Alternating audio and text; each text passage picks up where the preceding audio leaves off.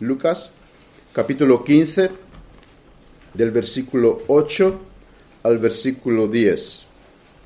¿Y qué mujer que tiene diez dracmas, si pierde una dracma, no enciende la lámpara y barre la casa y busca con diligencia hasta encontrarla? Y cuando la encuentra, reúne a sus amigos y vecinas diciendo, Gozaos conmigo porque he encontrado la dracma que había perdido. Así os digo que hay gozo delante de los ángeles de Dios por un pecador que se arrepienta. En Lucas tenemos tres parábolas que nuestro Señor, como hemos visto, dio en un contexto determinado. Vimos la vez pasada que eh, hemos estudiado la parábola de la oveja perdida, el contexto era un contexto de murmuración de los fariseos y de los eh, eh, escribas, por el hecho que Jesús compartía, por el hecho que Jesús estaba rodeado de pecadores, comía con los pecadores, y estos religiosos se indignaron. Se indignaron y, y dijeron, no puede ser un hombre santo estar rodeado de pecadores. Y esto nos da una importante lección para nosotros. Es que los religiosos fueron un estorbo entre Jesús y los pecadores. Aquellos de los que se esperan eh, que, haga, posible el acercamiento a Jesús y los pecadores, a Dios y los pecadores, son un estorbo. La religión muchas veces ha hecho mucho daño a la causa de Dios. No, miramos hoy en día cuántas acusaciones se levanta contra la iglesia, contra ministros de Dios, supuestamente que se declaran ministros de Dios, pero Dios no, no le reconoce como tal. ¿Cuántas acusaciones contra sacerdotes? Hay que mirar la iglesia católica. Eh, la pedofilia, eh, los hombres no quieren escuchar de la iglesia católica. ¿Por qué? Porque ve la suciedad que hay, que hay en, esta iglesia. Eh, y, y, no solamente ellos, ¿Cuántas acusaciones se levanta contra los pastores? Muchos pastores que eh, han dado mal testimonio y la gente no quiere escuchar de Dios. ¿Por qué? Porque eh, muchos asocian a estas personas con, con, Dios. El otro día me decía un, un compañero, a, Dios, a mí Dios me ha engañado. Pero ¿por qué dices esto? Que un sacerdote, sido de sacerdote, no te han engañado de Dios. Pero la gente relaciona a los hombres con Dios y, por esto no quieren escuchar. Que no seamos nosotros, hermanos, eh, un estorbo entre Cristo y los pecadores. Pero eh, hay otro contexto que, que, no hemos visto la vez pasada y hoy quiero traerlos delante de nosotros. El contexto en el cual fue dicha estas palabras. Y el contexto a que me refiero es un contexto de judíos. Jesús habla en medio de judíos. Eh, los escribas y los fariseos eran judíos, no eran paganos.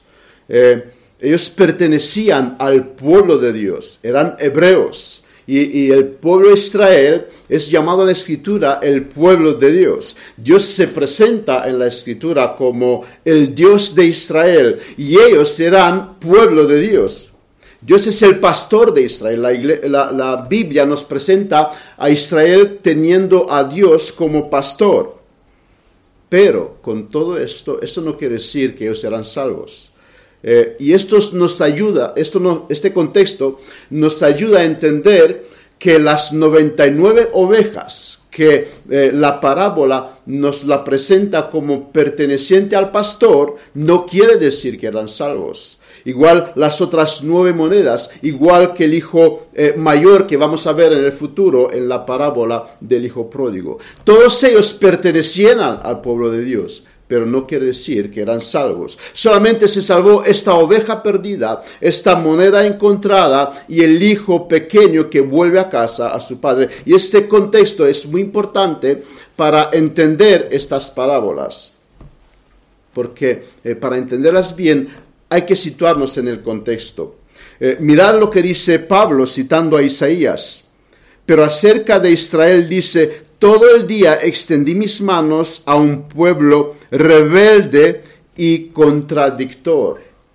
Un pueblo rebelde y contradictor. Así se caracteriza este pueblo que de una forma es llamado pueblo de Dios. Y, mirad a Nicodemo, mirad a Nicodemo, este hombre que era en la alta sociedad, eh, en, una posición eh, de, de, un alto rango, eh, él no conocía el camino de la salvación. Si este hombre, si este fariseo de los más eminentes no conocían el camino de la salvación, cuanto más estos escribas eh, y fariseos que ni llegaron a la altura de Nicodemo.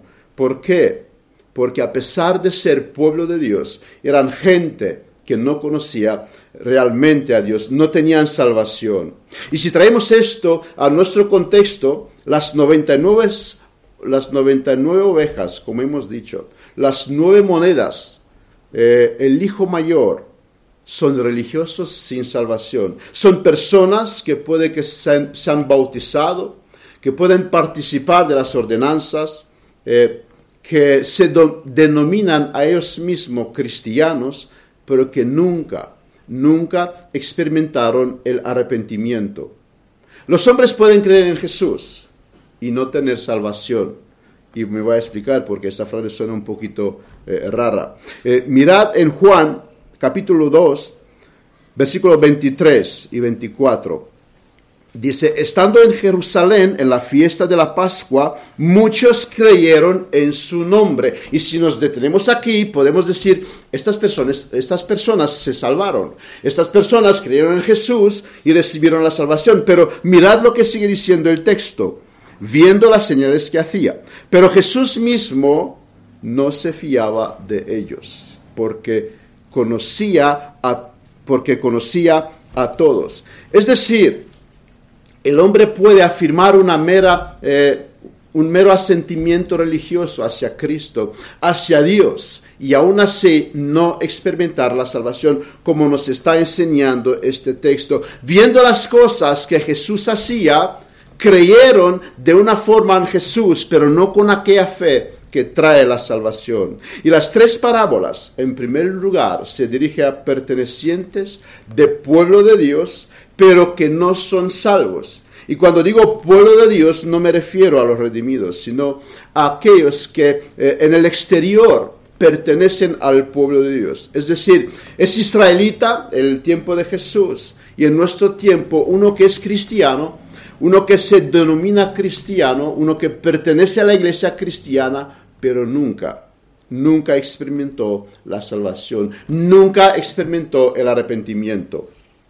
Hay muchos cristianos hoy en día sin el arrepentimiento.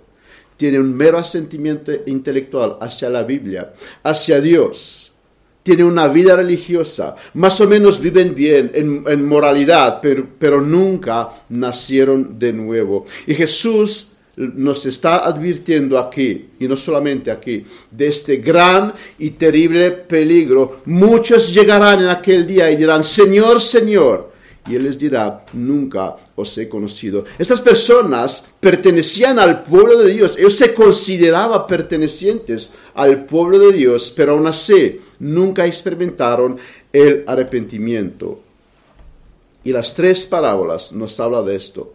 Pero también nos habla, en, por otra parte, de la doctrina de la salvación nos está relatando, si queréis, eh, una escena enfocada con tres cámaras diferentes. Las tres parábolas nos está hablando de cómo ocurre la salvación de tres maneras diferentes. La misma escena enfocada por tres puntos diferentes. Es decir, por un lado, la salvación es como un pastor que va detrás de una oveja perdida. Y vimos lo que implicó esto.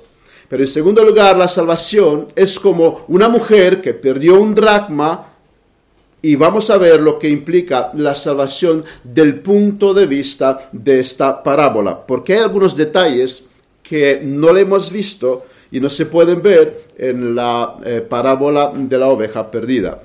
Aunque las tres van más o menos en la misma dirección, vemos religiosos sin salvación, vemos un pecador que se arrepiente, las parábolas, las tres nos hablan de cómo se realiza la salvación y sobre todo las tres, eh, el gozo de Dios por salvar pecadores, pero cada una tiene algunos detalles particulares. ¿Qué nos enseña a nosotros hoy en día? ¿Y qué quería decir y qué quería transmitir Jesús con esta parábola de la, moneda perdida? Así que vamos a ver cinco puntos pero solamente me voy a eh, eh, dedicar a, indagar tres, porque dos de ellos solamente pasaré, eh, los mencionaré porque lo hemos visto la vez pasada. Solamente los recordaré mm, de manera muy breve, pero nos vamos a detener a ver otros tres puntos que vamos a verlo al siguiente. Así que en primer lugar vamos a ver un ejemplo ilustrativo. En segundo lugar, una luz, la mujer enciende la lámpara. En tercer lugar, una limpieza. Esta mujer nos dice la parábola, vale la casa. Y cosas que hemos visto la vez pasada, pero solamente trataré de mencionarlas, nombrarlas. Una búsqueda con diligencia y para terminar con un final gozoso. Así que veamos, en primer lugar, un ejemplo ilustrativo para que nosotros podamos bien entender esta parábola nos tenemos que observar un poco la historia. Esta, esta historia, esta ilustración tiene que ver con la costumbre hebreas. Y en aquella época eh, las mujeres casadas se ponían una cinta en el cabello, como una, una diadema o un collar que estaba compuesta de monedas en forma de cadena. Eh, las monedas solían ser parte del dote de su matrimonio cuando se casaba. Era una costumbre eh, establecida y que al menos que, y, que decía que al, menos algo del precio de la dote sería dado a la novia, además de cualquier otro regalo que los padres eh, les daba a la novia. Y estas monedas se, se cosían como un adorno en su velo nupcial en el día de su boda. Y luego estas mujeres mantenían pegada a su velo esta diadema. Pero estando en la casa, eh, podría llevar este velo y no solamente, sino que también lo llevaba en, el público. Porque esta diadema, esta cinta, tenía varias funciones para una mujer casada en aquellos tiempos. En primer lugar, las monedas pegadas eh, a su velo, eh, decían que eh, ella es una mujer casada, declaraba su estado y la dejaba saber a los que lo veían, a los otros hombres, que ella no está disponible. Cumplía, si queréis, el mismo propósito que el anillo en, en nuestros días. En segundo lugar, las monedas eran un recordatorio constante a su esposo y decía que si él la dejaba, ella podía tener un nuevo comienzo, un, nuevo comienzo eh, con parte, con, estas monedas, le, quedaban a ellas, le pertenecían, pertenecían a ellas y era un valor que ella disponía si el esposo la dejaba. Y la moneda que se perdió, vemos aquí en nuestra parábola, es un dracma, que un dracma es equivalente a un día de trabajo. Eh, pero muchas mujeres podían tener muchas más dracmas. Eh, docenas y docenas de dracmas. Y de la misma manera, Dios el Padre le dio a Jesús a los que ha de ser salvo. Y esto fue entregado antes de la fundación del mundo. Jesús, eh, eh, la aplicación de esta historia es que Jesús recibió del Padre estas dracmas a los que ha de ser salvos antes de la fundación del mundo. Y la mujer de nuestra parábola tenía diez. Es decir, era una mujer eh, no rica, era pobre, diez días de trabajo. Significaba mucho para ello. Perder un dracma significaba mucho para esta mujer que era pobre. En tercer lugar, cada una de estas monedas representaban posiblemente una virtud de esta persona y era la cosa que la adornaba. Y la ausencia de una, de, una moneda lo hacía incompleta, decía algo de ella, hablaba de su persona y decía, falta algo aquí.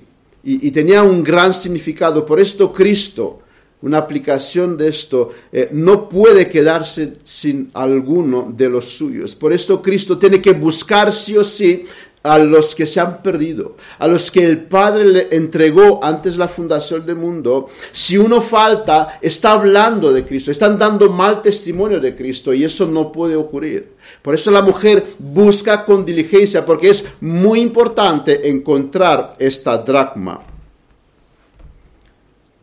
Y también en el cuarto lugar, las monedas en el diadema también se usaba para identificar a una mujer pecadora. Cuando una mujer era culpable de infidelidad, una moneda era removida en esta diadema y la gente sabía que es una mujer adúltera. En otras palabras, estas monedas están ahí para eh, darle honor a la mujer. Y si esta moneda estaba ausente, su belleza se veía afectada.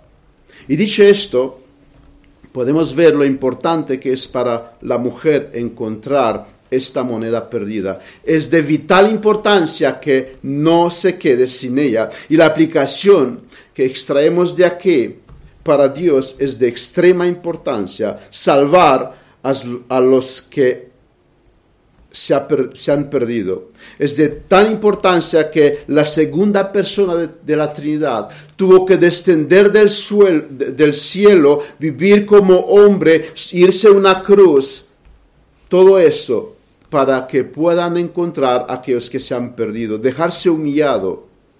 Vivió como eh, un hombre humilde, el Dios en este mundo, y todo esto porque Él buscó con diligencia a los que se han perdido. Para Dios no es algo trivial la salvación de los pecadores.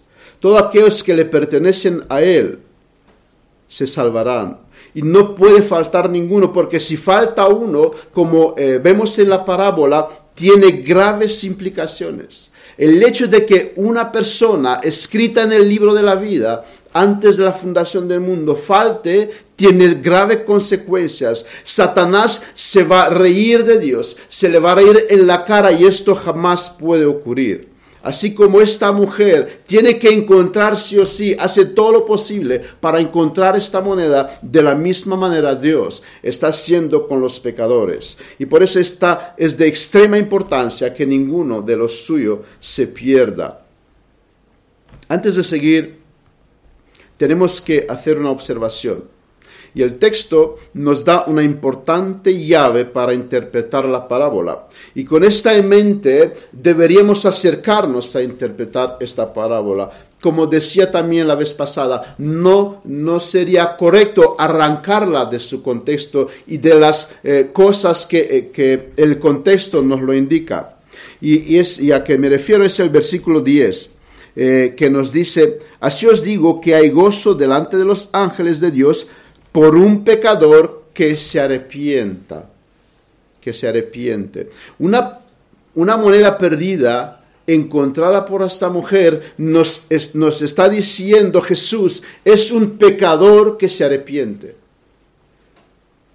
No daríamos eh, alguna falsa enseñanza diciendo que una moneda perdida es un creyente que se ha desviado, y, al cual Jesús le vuelve a poner de nuevo eh, en su lugar. Eh, si decimos esto, eh, no nos equivocaríamos.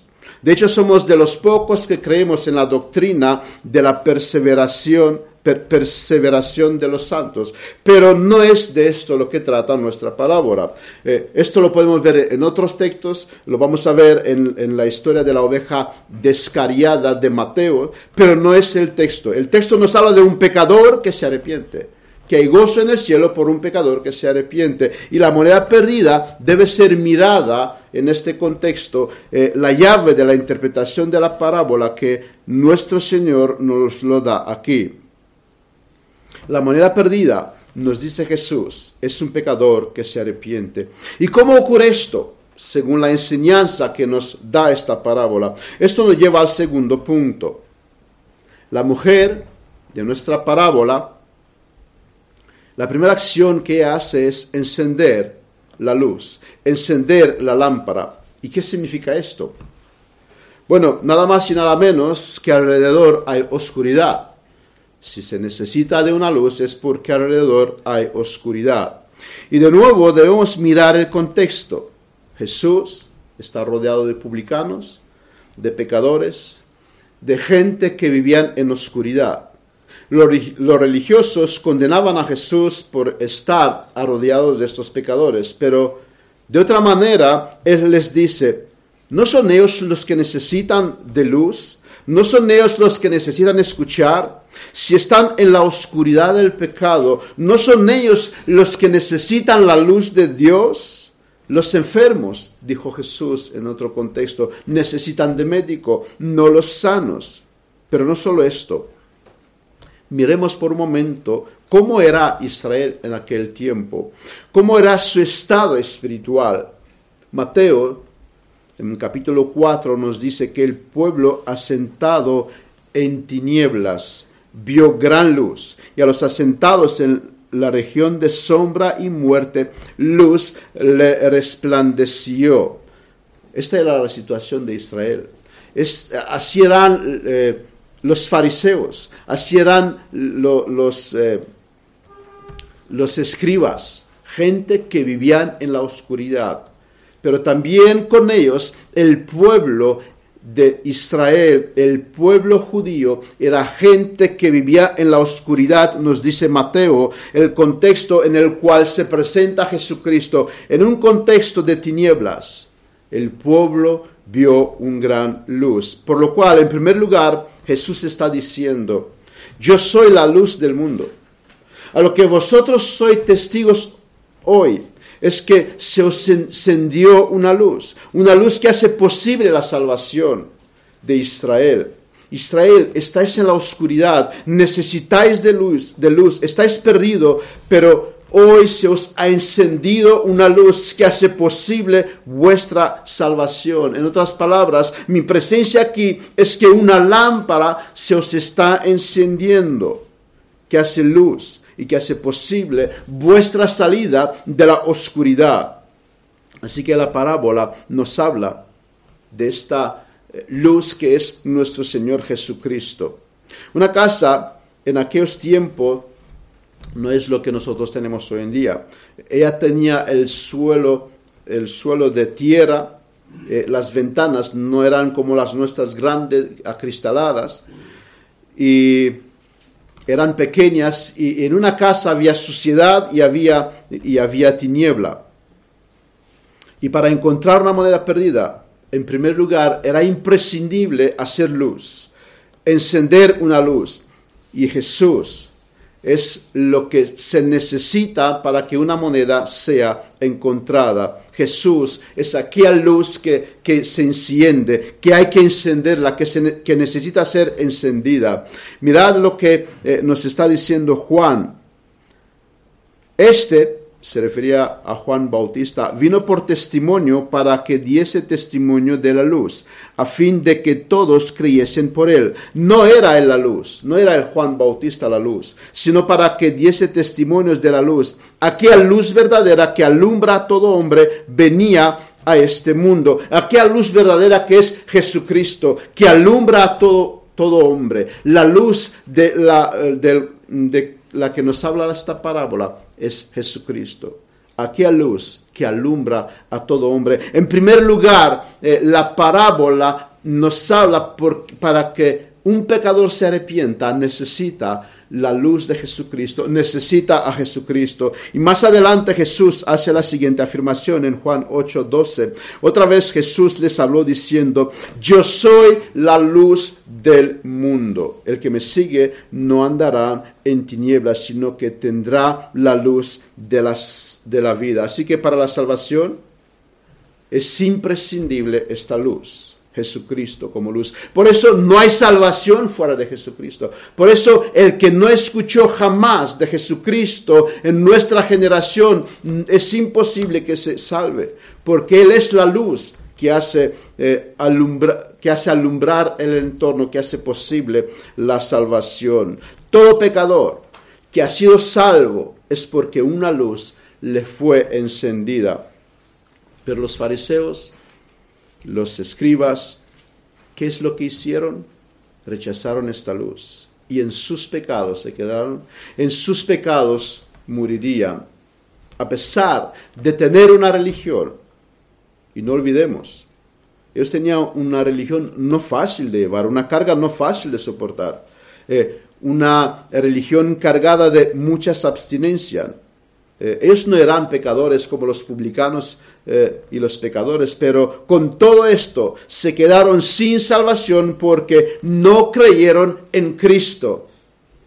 A pesar de tener una religión donde eh, tenían muchas cargas, hacían muchas cosas difíciles de llevar, difíciles de soportar, se quedaron sin salvación. Cualquier otra religión en este mundo que no te habla de Cristo, te deja sin salvación.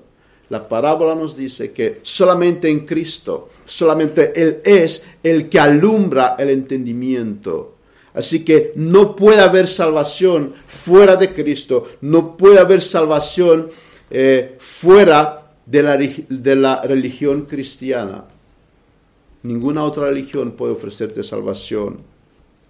Y esta es la condenación, que la luz vino al mundo y los hombres amaron más las tinieblas que la luz, porque sus obras eran malas. Llevamos dos mil años desde cuando se predica el Evangelio.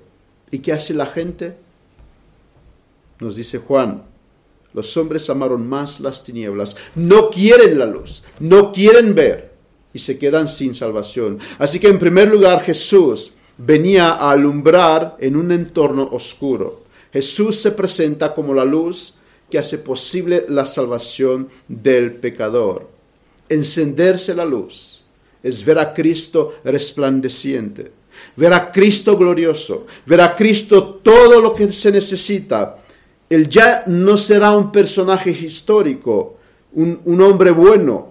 Cuando uno es traído a la salvación, Jesús deja de ser eh, un profeta, deja de ser un hombre maravilloso sino y él se convierte en ser, en, ser todo lo que el hombre necesita. De repente Jesús es real. De repente, de alguna manera, puedes decir como Tomás, Dios mío y Señor mío. De alguna manera, cuando esta luz se enciende en el alma de una persona, es como tocar a Cristo con los ojos de la fe.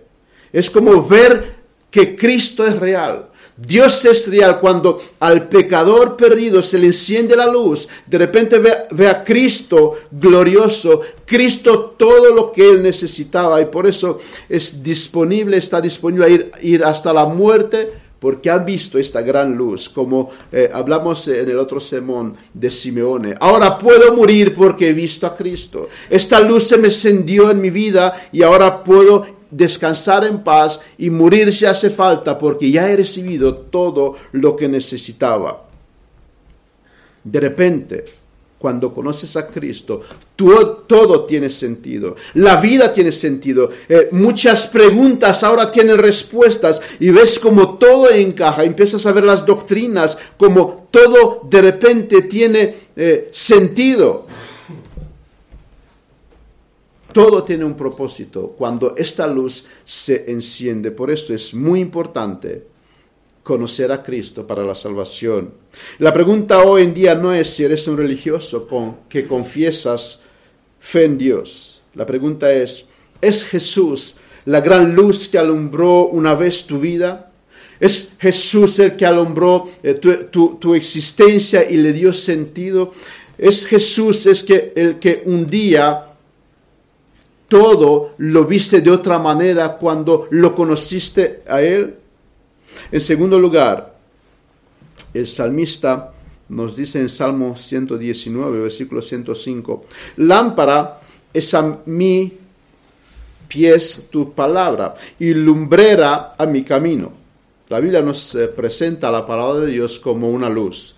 Eh, que el hombre necesita para eh, poder ver su camino, para poder caminar. La luz de la parábola, en segundo lugar, significa que para la salvación es imprescindible la palabra de Dios que alumbra el camino. Y esto es la Biblia, eso es la escritura. Sin la palabra de Dios que se nos encienda, no hay salvación. Lucas 4, eh, pero él les dijo, es necesario que también a otras ciudades anuncie el Evangelio del reino de Dios, porque para esto he venido. La luz de la cual la palabra nos habla es también el Evangelio que lo escuchamos a través de la escritura. y luego a través de los ministros que nos predican las mismas escrituras. Es necesario. Sin esto no se puede eh, hablar de la salvación. Sin la palabra de Dios no podemos hablar de salvación. El Evangelio del Reino está anunciado en este libro, la Biblia.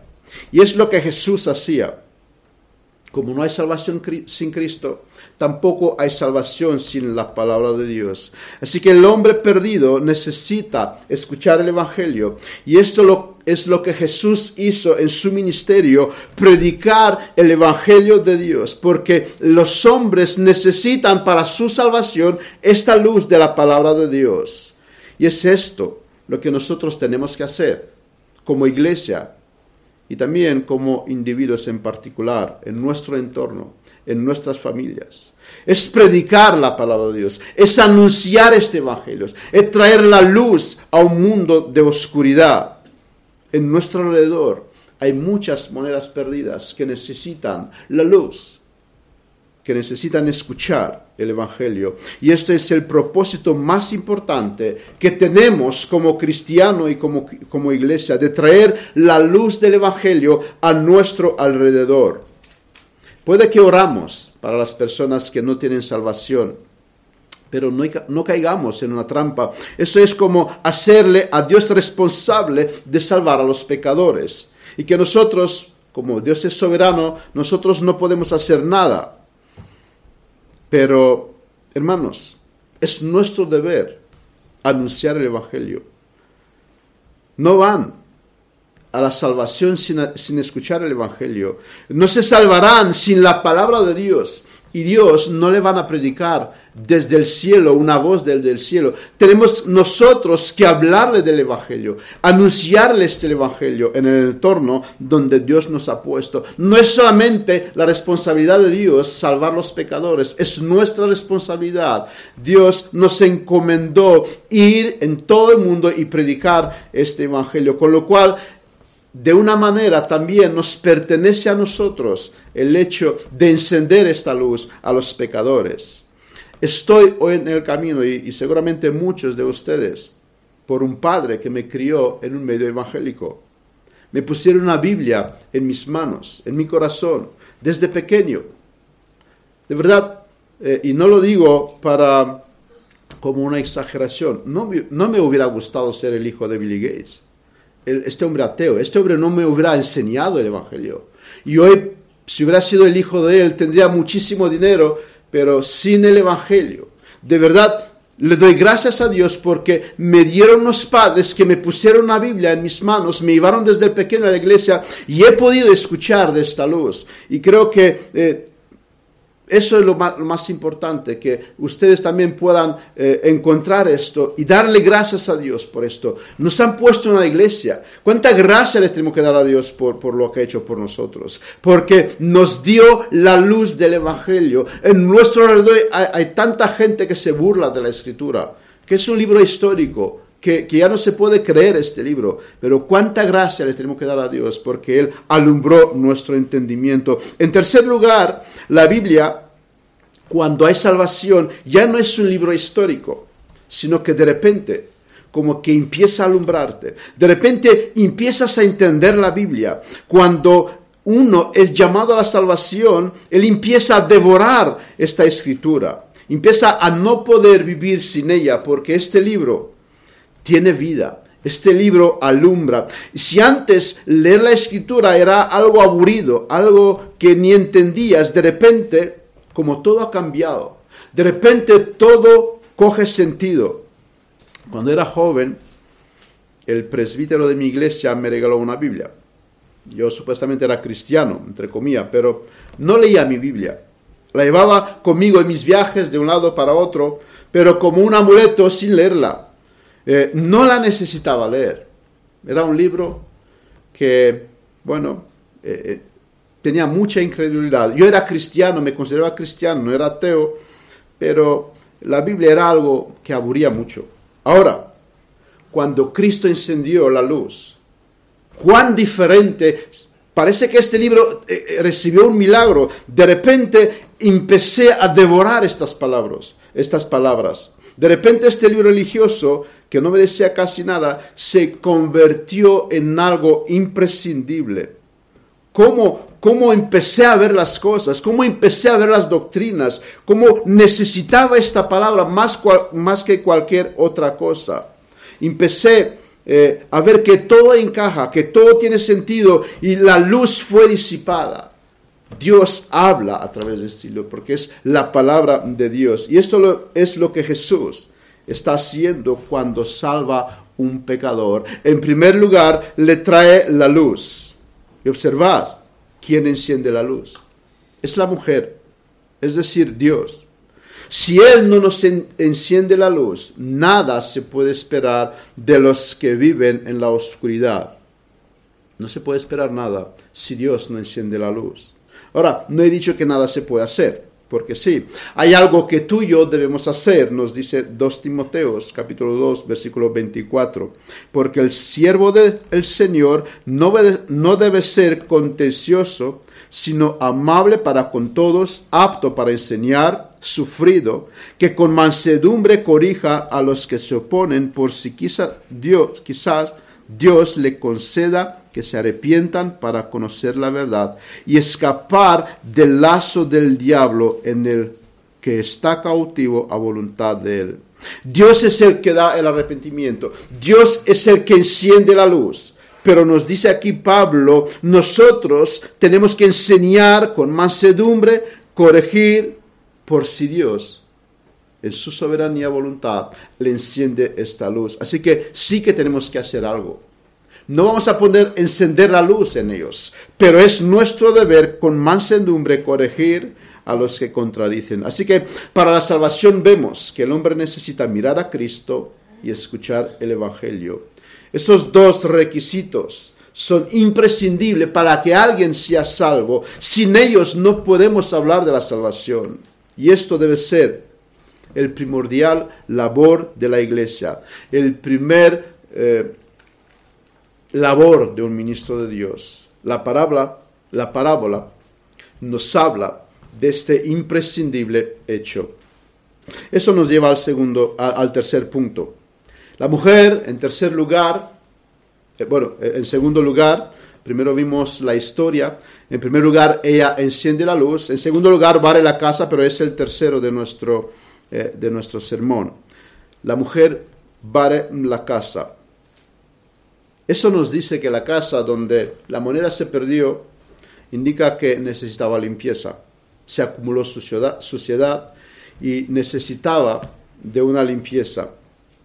Y es así como es el hombre, eh, sea religioso o no. Creció en un medio u otro donde a lo largo de los años se le acumuló mucha suciedad. La mayoría tienen un concepto equivocado de Dios y de sus evangelios. Eh, la gente acumulan a lo largo de sus vidas mitos, falsedades, ignorancias, y todo esto llenan sus vidas. Y todo eso es necesario barrerlo, es necesario disiparlo de sus vidas.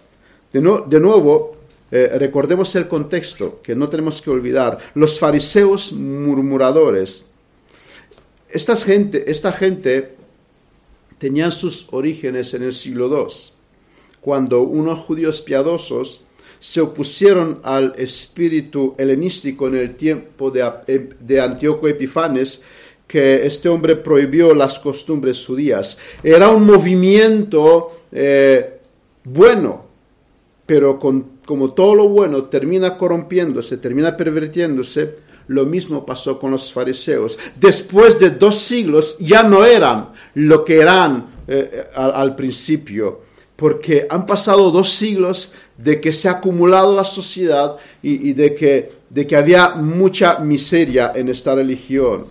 Y si queréis, es como el protestantismo. Los evangélicos de hoy descendemos de los reformadores.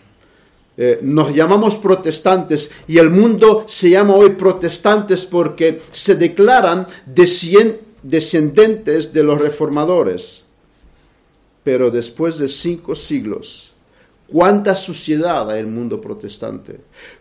¿Cuántas cosas miserables cargó el protestantismo y ya no somos, ya, el mundo protestante no es como era hace cinco siglos. Y en nuestra parábola Jesús está diciendo, en primer lugar, hay que hacer limpieza. La religión se ha pervertido. Fariseos, escribas, hay que hacer limpieza en vuestra religión, porque hay mucha basura que se ha acumulado. Y, por eso los reformadores entendieron bien esto cuando su lema era reformando, siempre reformando. Siempre hay que tratar de hacer limpieza. Siempre hay que tratar de barrer la suciedad que te trata de acumular eh, en nuestra vida. Siempre hay que hacer limpieza diario. No, no hay que dejar que la, la, religión con el paso de tiempo se le acumula, acumula suciedad. Por eso hay que hacer limpieza en la religión. Muchos pecadores se pierden en religiones porque están muy sucias. En casa donde se acumuló tanta miseria es, también la casa de esta moneda que se ha perdido. Y para que pueda ser encontrada hay que hacer limpieza. Los pecadores no pueden ser salvos porque eh, hay mucho polvo acumulado, mucho falso evangelio. Y en nuestros días parece, aunque cada, generación decía lo mismo. Parece que hay tanta miseria como nunca jamás ha existido eh, en el mundo. El catolicismo se da puños en el pecho diciendo que ellos son la antigua religión verdadera, que desciende de los primeros cristianos. Pero yo diría que es la primera religión cristiana donde más suciedad se acumuló. Bueno, eso si no tenemos en cuenta la otra iglesia ortodoxa que creo que es que, le gana todavía eh, eh, en, tanta sociedad. Sacramentos, salvación por obras, idolatría, blasfemia, hasta que llegaron a cambiar los mandamientos de Dios. Todo eso hay que limpiarlo, está diciendo Jesús. La religión antigua eh, tiene el peligro de llevar con ella mucha suciedad que se acumuló durante los años. Y Martín Lutero entendió esto y quiso hacer limpieza, pero le fue imposible. Le fue imposible limpiar la iglesia. Millones se pierden en un entorno de miseria, en un entorno de iglesias falsas, en un entorno de evangelio falso. ¿Por qué? Porque durante años se acumuló mucha basura que las almas se pierden en estas basuras. ¿Y qué podemos decir del protestantismo de hoy? Bueno, las cosas se complican porque es tan variado. Tantos se llaman eh, protestantes que no tienen nada que ver uno con otro. Desde el, Evangelio de la Prosperidad, que se llaman también protestantes, a algunos, hasta los algunos, algunos bautistas que eh, dice que por hacer una oración de fe ya eres salvo, da igual cómo vives, da igual si no te sometes en obediencia a Cristo. Decir esta oración ya te ha salvado.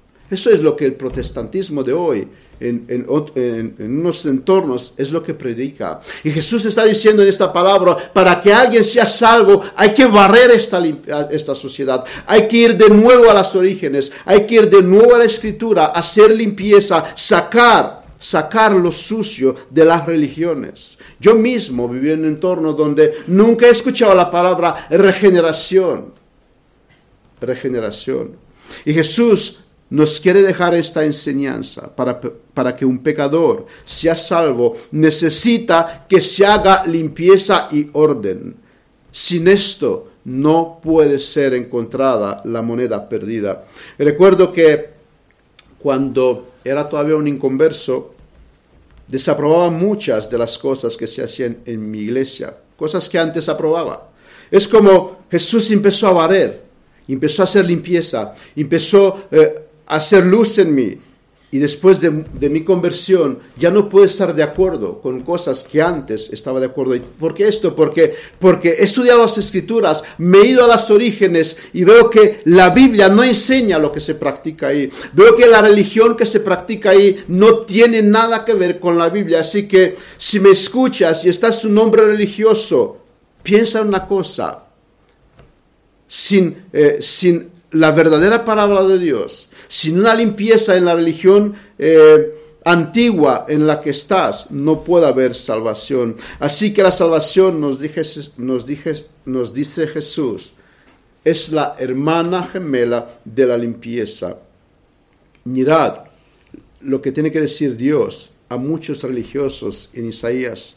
¿Para qué me sirve, dice Jehová, la multitud de vuestros sacrificios? Estos hombres traían sacrificios. Esos hombres iban al templo y hacían lo que eh, eh, la ley mosaica le han pedido. Tenían eh, una forma religiosa en el exterior. Eran hombres religiosos.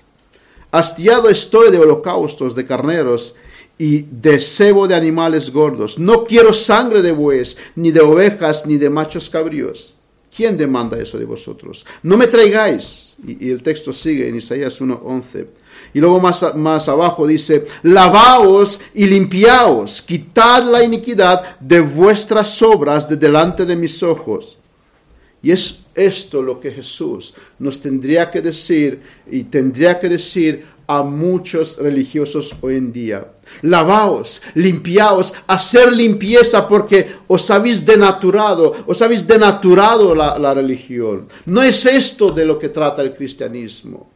Jesús no vino para darte riqueza ni salud en este mundo, como predica en el Evangelio de la Prosperidad. Jesús vino para perdonar tus pecados. Y si tienes que vivir con una enfermedad toda tu vida, gloria a Dios, Dios se va a glorificar a través de ti. Y si tiene que, y, si, y por tu pobreza Dios se va a glorificar, pues acéptalo ser pobre, si eso trae gloria y honra a Dios, porque de eso trata el Evangelio. Vivimos para glorificar a Dios, no para tener una vida bonita en este mundo. Todos ellos eran practicantes del judaísmo, para ponerlo en nuestro entorno. Todos ellos son cristianos y Dios lo mira con desapruebo porque necesitaban limpieza, necesitaban ser limpiados. Y la limpieza significa volver a las orígenes, sacar todo lo malo que se ha acumulado a lo largo de tiempo, volver a las escrituras. Por eso es muy importante conocer la historia la historia del cristianismo, observar qué ha pasado durante los años, cómo Dios eh, han traído la reforma, volver a las orígenes. Por eso nuestra iglesia dedica tiempo a estudiar la historia, porque es de vital importancia observar las cosas. Y eso es lo que Jesús hizo con muchos de los que estamos aquí presentes. Varió nuestra religión antigua, llena de miseria, llena de basura, y nos puso en un lugar limpio. Y hoy podemos ver la limpieza. Pero, hermanos, eh, seremos tentados otra vez a dejar que se acumule basura en nuestra vida, incluso en nuestra iglesia. Seamos atentos a y a nuestra casa diario. Eh, la enseñanza, como, como hemos dicho, reformando, siempre reformando, porque siempre intentará acumularse miseria que hará imposible salvar a los pecadores. El cuarto lugar, de una manera muy breve, ya que lo hemos visto la vez pasada. Esta mujer, se nos, nos, dice la palabra, que busca con diligencia a esta moneda hasta encontrarla. Todo aquel que pertenece a Cristo, Él lo buscará con diligencia hasta encontrarlo. Dios no abandona la búsqueda. Si hoy gozas de salvación, esto se debe en exclusividad que Cristo te buscó con diligencia hasta encontrarte, te encendió la luz hizo orden en tu vida, te levantó de donde estabas caído. Tú no has buscado a Cristo, Él te buscó a ti. ¿Acaso porque vio algún valor en nosotros? ¿Éramos demasiado importantes y Cristo nos necesitaba? Eh, no creo que podemos eh, sacar una aplicación literal de la parábola diciendo que el valor de un alma es de un dracma, o sea, un día de trabajo, o sea, 70, 100 euros. Pero sí podemos decir que no por nuestro valor que no tenemos, Dios nos salvó. No por lo que nosotros somos. Dice Martin Henry, en la parábola de la dracma perdida, la que se perdió es una sola pieza, de poco valor en comparación con el resto. Sin embargo, la mujer busca con diligencia hasta encontrarla, no por el valor, sino por lo quien es Dios, porque Él se propuso a salvar pecadores antes de la eternidad.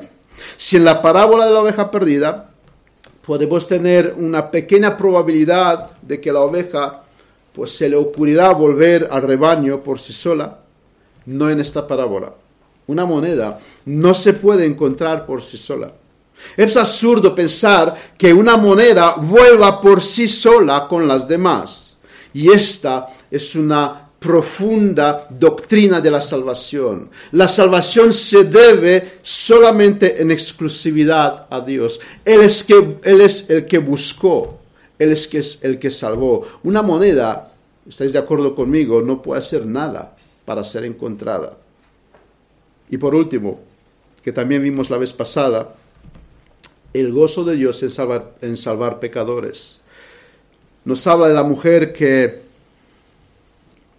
cuando la encuentra, reúne a sus amigas y vecinas diciendo, gozaos conmigo porque he encontrado la dracma que había perdido. Las tres parábolas de este capítulo nos habla de, ese, eh, de esta verdad tan grande. Dios goza en salvar pecadores. Dios goza por la oveja perdida. Eh, vemos que aquí también hay gozo y vamos a ver en el, futuro eh, sermón que el padre goza en una fiesta por aquel hijo que, vino a casa. Dios goza en gran manera salvar los pecadores. Y eso es lo que las tres palabras nos quieren transmitir. Se repiten las tres palabras. Dios, eh, Jesús como que quiere eh, subrayar, quiere recalcar esta gran verdad.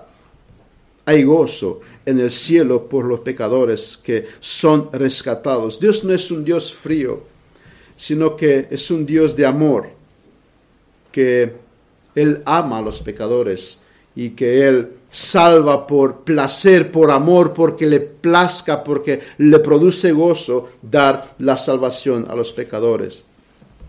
En conclusión, vemos que la mujer hizo su parte, pero que la moneda también hizo la suya, o, o no es así, o la moneda no hizo nada para ser salvo pues la moneda no hizo nada. Y es así como ocurre nuestra salvación. La moneda no contribuyó con absolutamente nada para que se haga posible su salvación. No, no, no con 1% como muchos nos quieren decir. Sí, Dios hizo mucho, casi todo, pero algo le pertenece al pecador que tiene que hacer. Pues esta parábola no nos transmite esta enseñanza. Nos está diciendo que la salvación es plenamente de Dios, para que a Él sea toda la gloria, para que el mérito todo entero sea de Dios. La moneda no contribuyó con absolutamente nada. La parábola de, la moneda perdida la vemos y la encontramos entre estas dos parábolas. La oveja perdida al principio y el hijo pródigo al final. Y si una oveja y si un hijo pueden, se pueden esperar de ellos que algún día vuelvan a casa porque eh, les surge. Jesús nos deja esta parábola en el medio para decirlo, espera, eso no es así. Aunque una oveja perdida es muy difícil que vuelva. Pero si tú sacas esta enseñanza, ahora te voy a decir otra parábola para que olvides de esto.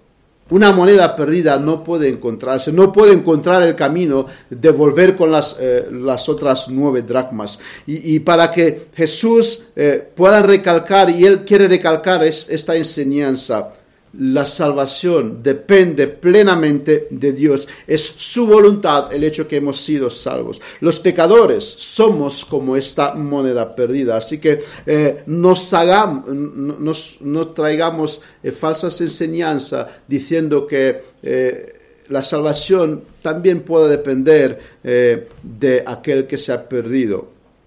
Al menos que Dios no intervenga, la moneda quedará para siempre ahí donde está. Y así es el pecador.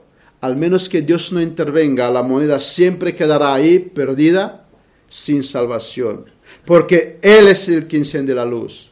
Él es el quien vale la casa, Él es el quien busca con diligencia. Y si estás aquí es porque en tu vida ocurrió estas tres cosas. Dios encendió la luz, Dios barrió tu casa y Dios te buscó con diligencia. Y esta enseñanza es lo que hoy eh, Dios nos quiere eh, transmitir a través de esta parábola. Para concluir, dos preguntas. La primera, ¿qué relación tienes con este libro? ¿Qué está diciendo la Biblia? ¿Qué te está diciendo la Biblia? ¿Estás familiarizado con este, con este libro? ¿Es porque es la luz que buscas a diario? ¿Necesitas la Biblia para alimentarte? Y en segundo lugar, ¿hubo un momento en tu vida cuando Dios hizo limpieza? Puedes observar que basura fue sacada de tu vida. Puedes observar tu antes y tu después. Eh, dice Pablo en Romanos, pero ¿qué fruto tenías en aquellas cosas de las cuales ahora os avergonzáis? Porque el fin de ella es la muerte. O sea, ha habido un momento cuando de repente has visto que lo que antes hacías era vergonzoso, que ahora no lo quieres hacer, y eso porque se hizo limpieza en ti, en tu vida, en tu alma. Puedes observar cómo se fue sacada esta basura de tu vida. Terminaré con una aplicación práctica. Si algo has perdido, sea alguna virtud cristiana, si has perdido la confianza, eh, la tranquilidad, el, hecho de no afanarte, o incluso si has perdido el acercamiento del Señor, toma ejemplo de esta parábola. Enciende la luz, porque hay oscuridad, por eso se ha perdido. La moneda se pierde en oscuridad. Enciende la luz, haz limpieza, saca lo que, lo que está ensuciando tu vida. No sé, hoy en día no se me ocurre otra cosa que esas redes sociales que tanto nos ensucia. Dedicamos tanto tiempo a ellos que, no son otra cosa que basura. Posiblemente eh, estamos y hemos perdido virtudes porque hemos dejado que esta basura invada nuestros corazones. Busca con diligencia hasta encontrarlo. Antes lo tenías, este acercamiento con Cristo. Esta, eh, sentías la presencia de Dios cuando leías las escrituras, devoraba las escrituras, pero ahora la lees diario, pero no siempre te habla. Porque has perdido algo, has perdido el acercamiento a Dios. Y, y toma ejemplo de esta parábola. Busca con diligencia. Y por último, comparta tu oso después con otros, después de que has encontrado. Comparta tu alegría con otros. La alegría compartida como que se multiplica. Y, por eso también la parábola nos habla de esto. Compartamos nuestras alegrías con los demás. Que Dios nos ayude a reflexionar en esto. Y que Dios eh, haga limpieza en nosotros y que nosotros también hagamos limpieza eh, en nuestra vida porque seguramente todos tenemos que hacerlo. Yo primero soy consciente que eh, se acumulan diario en este mundo, eh, no, nos ensuciamos los pies, debemos lavar los, los pies los unos a los otros de esta manera, porque caminamos por este mundo, nos ensuciamos, pero tenemos que hacer limpieza, porque es importante que vivamos en un entorno limpio y que Dios nos ayude en esto. Vamos a terminar en oración. Ama de Padre, Amado Padre, te damos muchas gracias por tus bendiciones, porque de nuevo hoy nos has hablado, hoy nos has recordado cómo ocurrió nuestra salvación cómo podemos ser salvos. Ayúdanos a aplicar esto en nuestra vida, tener presente que la salvación se debe solamente en exclusividad a nuestro Dios y gran Salvador, a Jesucristo, a lo que Él hizo para nosotros, al precio que Él pagó y, y también al hecho que Él nos llamó, Él hizo limpieza en nuestras vidas y en nuestros corazones.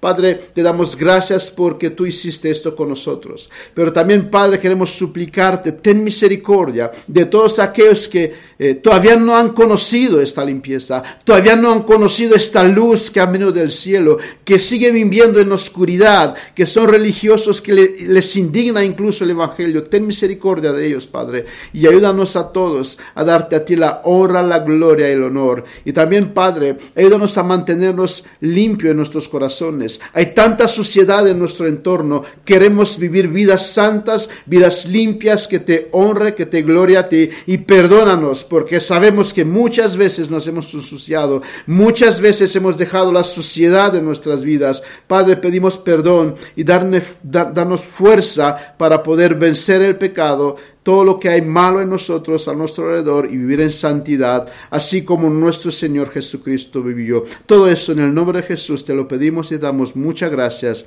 Amén.